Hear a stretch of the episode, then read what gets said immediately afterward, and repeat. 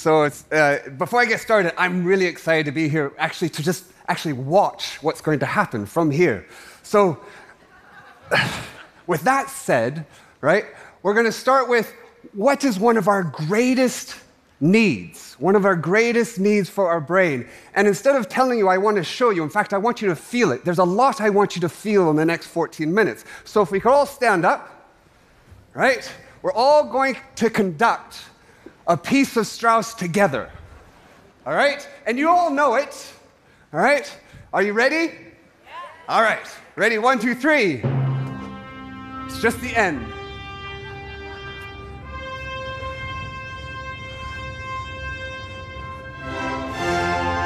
right? You know where it's going.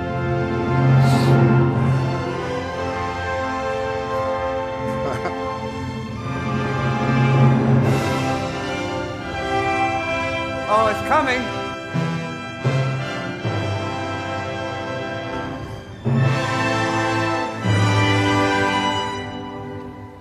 Oh! Right? Collective coitus interruptus. Okay, you can all sit down we have a fundamental need for closure. Right? We love closure. when I was told the story that when Mozart, when he would go, just before he'd go to bed, he'd go to the piano and go, da da da da da. His father, who was already in bed, think, ah, he'd have to get up and hit the final note of the chord before he'd go back to sleep. Okay? So, the need for closure leads us to thinking about what is our greatest fear. Right? Think, what is our greatest fear growing up even now? And it's the fear of the dark. We hate uncertainty. We hate to not know. We hate it. Think about horror films. Horror films are always shot in the dark, right? In the forest, at night in the depths of the sea, the blackness of space, right? And the reason is because dying was easy during evolution, right? If you weren't sure that was a predator, it was too late. Your brain evolved to predict, and if you couldn't predict, you died. And the way your brain predicts is by encoding the bias and assumptions that were useful in the past. But those assumptions just don't stay inside your brain. You project them out into the world. There is no bird there. You're projecting the meaning onto the screen. Everything I'm saying to you right now is literally meaningless. You're creating the meaning and projecting it onto me. And what's true for objects is true for other people. While you can measure their what and their when, you can never measure their why. So we color other people, we project a meaning onto them based on our biases and our experience. Which is why the best of design is almost always about decreasing uncertainty. So when we step into uncertainty, our bodies respond physiologically and mentally. Right? Your immune system will start deteriorating. Your brain cells wither and even die. You, your creativity and intelligence decrease. We often go from fear to anger almost too often. Why? Because fear is a state of certainty. You become morally judgmental. You become an extreme version of yourself. If you're conservative, you become more conservative. If you're liberal, you become more liberal because you go to a place of familiarity. The problem is that the world changes and we have to adapt or die. And if you want to shift from A to B, the first step is not B. The first step is to go from A to not A. To let go of your biases and assumptions, to step into the very place that our brain evolved to avoid to step into the place of the unknown. But it's so essential that we go to this place that our brain gave us a solution. Evolution gave us a solution. And it's possibly one of our most profound perceptual experiences. And it's the experience of awe.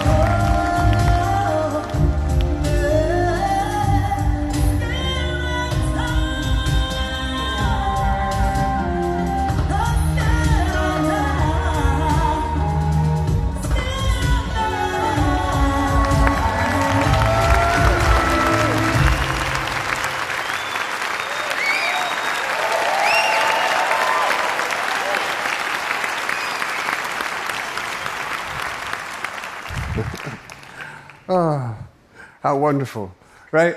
So, right now, you're probably all feeling at some level or another awe, right?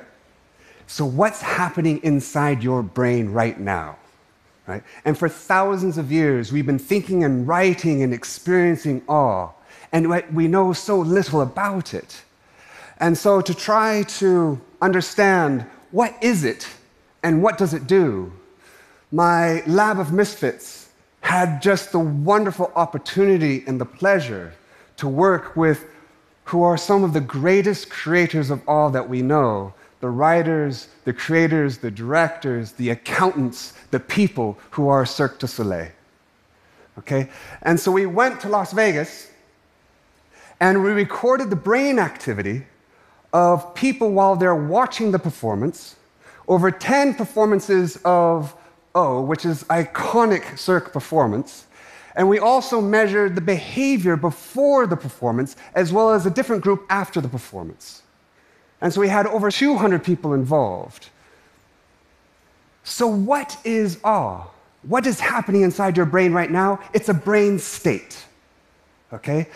The front part of your brain, the prefrontal cortex, which was responsible for your executive function, your attentional control, is now being downregulated the part of your brain called the DMN, the default mode network, which is the interaction between multiple areas in your brain, which is active during sort of ideation, creative thinking in terms of divergent thinking and daydreaming, is now being upregulated.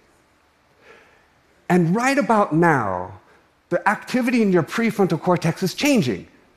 It's becoming asymmetrical in its activity biased towards the right, which is highly correlated when, when people step forward into the world as opposed to step back. In fact, the activity across the brains of all these people is so co- correlated that we're able to train an artificial neural network to predict whether or not people are experiencing awe to an accuracy of 75% on average, with a maximum of 83%. So, what does this brain state do? Right? Well, others have demonstrated, for instance, Professor Haytham Keltner, have told us that people feel small but connected to the world. And their pro social behavior increases because they feel an increased affinity towards others. And we've also shown in this study that people have a less need for cognitive control. They're more comfortable with uncertainty without having closure. And their appetite for risk also increases. They actually seek risk and they're better able at taking it. And something that was really quite profound is that when we ask people, Are you someone who has propensity to experience awe? They were more likely to give a positive response after the performance than they were. They literally redefined themselves and their history. So, awe is possibly the perception that is bigger than us. And in the words of Joseph Campbell, awe is what enables us to move forward. Or, in the words of a dear friend, probably one of our greatest photographers, still living photographers, Duane Michals, he said to me just the other day that maybe it gives us the curiosity to overcome our cowardice. So, who cares? Why should we care? Well, consider conflict, which seems to be so omnipresent in our society at the moment. If you and I are in conflict, it's as if we're at the opposite ends of the same line. And my aim is to prove that you're wrong and to shift you towards me. The problem is, you're doing exactly the same. You're trying to prove that I'm wrong and to shift me towards you. Right? Notice that conflict is to set up to win, but not learn.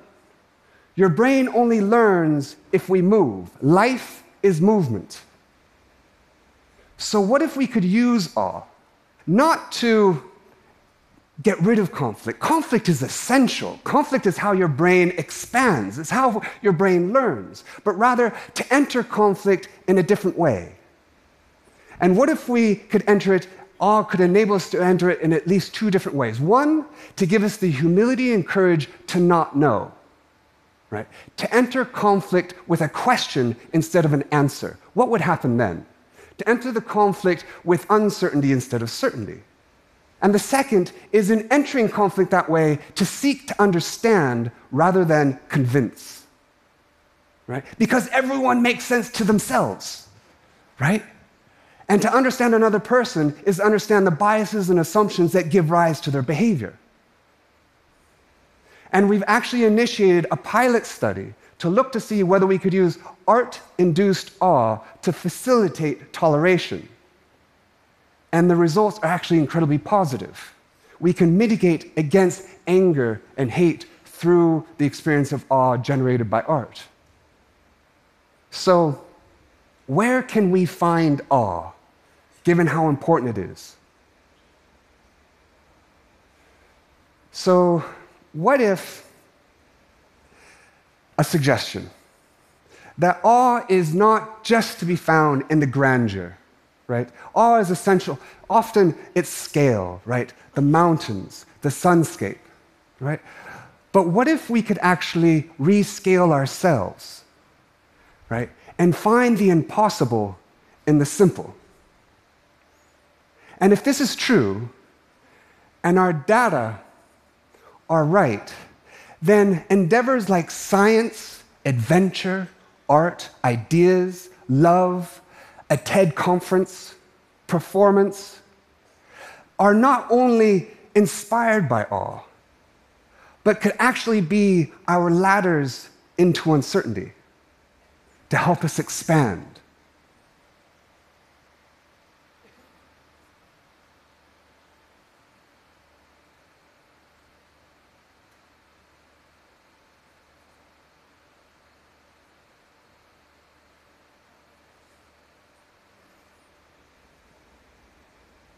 Thank you very much. Please come up.